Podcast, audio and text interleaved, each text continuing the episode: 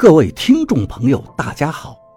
您现在收听的是长篇悬疑小说《夷陵轶事》，作者蛇从阁，演播老刘。第一百六十八章，金仲向我主动透露出一个消息，别乱想，这都是传言。我后来知道，这的确是传言，可是真实发生的事情比这些传言要更加恐怖。那些人还在讨论到底发生了什么，还有人说的更夸张，说是在神农架发现了外星人，政府不愿意消息泄露，所以把路给封了。怪不得所有的电话都打不通啊！有人附和：“不对。”不是发现外星人，是发现了野人群居的住所，在地下一个很深的天坑里。那些野人是一个类似于国家的群体。这个人就说的更离谱了。到底发生了什么事情？我低声问金仲。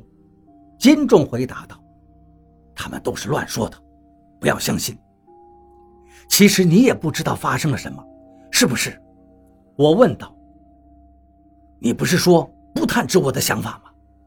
金仲有点生气了。我没有啊，我撇了撇嘴。你以为我真的是傻子吗？你的表情我就看出来了。你也不知道，而且这个事情看起来很严重。你若是去了，你哪有机会出得来？到宜昌来找我。晚上没有地方睡觉，餐馆的老板到处托人找了好多床的被子，十块钱一床。租给滞留在这儿的行人，我和金仲各自裹了一床，裹着这肮脏的被子躺在餐馆的长条椅上，被子上的恶臭老是往鼻子里钻。旁边一些不睡觉的人又在呼三喝四的打牌，吵得我更睡不着了。古庙乡到底发生了什么呢？我开始咔咔的咳嗽起来，那些在打牌的人就注意到了。一个人问道：“小伙子，你不是从广东回来的吧？”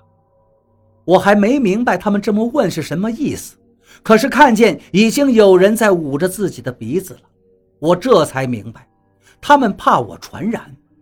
刚才有人说过，广东现在正在爆发一种很厉害的传染病，不知名的病症是依靠空气传染的。餐馆老板也在。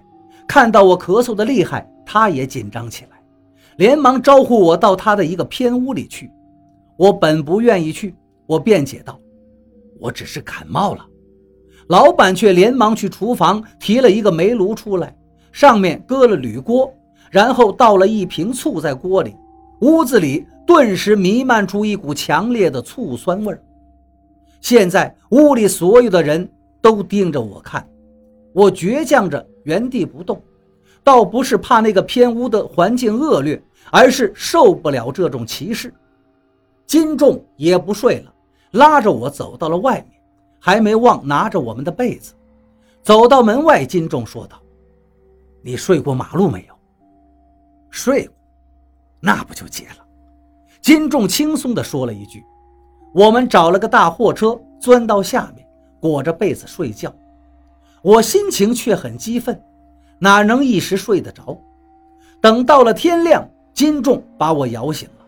我们顺着公路继续前行，走过了堵车的路段，已经有些车辆耐不住等待，也跟收费站外面一样往回调头了。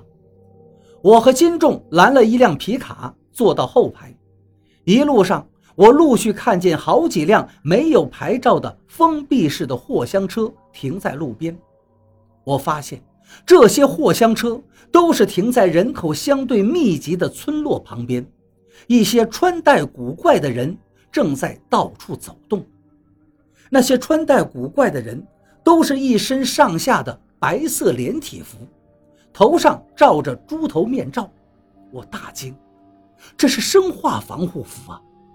我小时候学校给我们做过三防演习课，我见过这些衣服。就算学校没教过，那些美国的电影也是经常出现这种场景的。我身体开始发抖了。车终于到了松柏镇，这里好像什么都没发生过一样，没有警车，没有那些穿着生化防护服的人，宁静的小镇一如既往。金仲叫了一辆麻木，说要去古庙乡。麻木司机说道：“古庙乡前几天出大事了，你们现在去干什么呀？”金仲说：“我们是做生意的。”麻木司机道：“你们是收药材的，还是贩娃娃鱼的呀？”金仲和我都没有回答。麻木司机继续说道：“要是贩娃娃鱼呀，就不要去了。前几天那里的娃娃鱼养殖场出事了。”养的娃娃鱼都跑出来了，见人就咬啊！听说把乡政府的一个官员都给咬死了一个，我听的是又害怕又迷糊。我在报纸上看到的是村民围攻乡政府，而这个麻木司机说的是娃娃鱼发恶咬人。麻木司机接着说：“我只给你们送到杨家屋场，离乡里就不远了，你们自己走过去也没多远。”车还没到，麻木司机说的杨家屋场就停下了。前方几十米的路上停了好多的军车，都是墨绿色的车身和车棚。路边的空地上一连好多都是军用帐篷，也是墨绿色的。山间的公路上摆着路障，路障附近全是荷枪实弹的武警，武警都是背对背站着，从他们笔直的站立姿势就能看出来。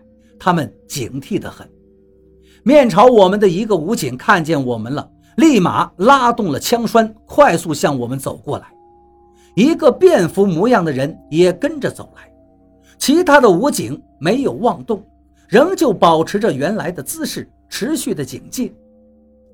武警和那个穿便服的人走到了我们跟前，回去。武警凶狠地说道。麻木司机连忙道。这跟我没关系，跟我没关系，我只是送人来，我现在就走。我很奇怪，为什么这里的武警和这个穿便服的人没有穿生化防护服？这里应该是出事的核心地带呀。穿便服的人口气就柔和很多，他劝说道：“同志，你们不能进去，回去吧，到镇上也不要乱说话。”说不定用不了几天，你们就能回家了。我没说话，想着这里到底发生了什么，竟然出动了武警，而且戒备森严，我们该怎么进去呢？金仲也没说话。咦，那个穿便服的人对金仲说道：“又是你这种人。”他退开一步，指着金仲说道：“你不能走。”哪儿都不能去。金仲一脸的尴尬。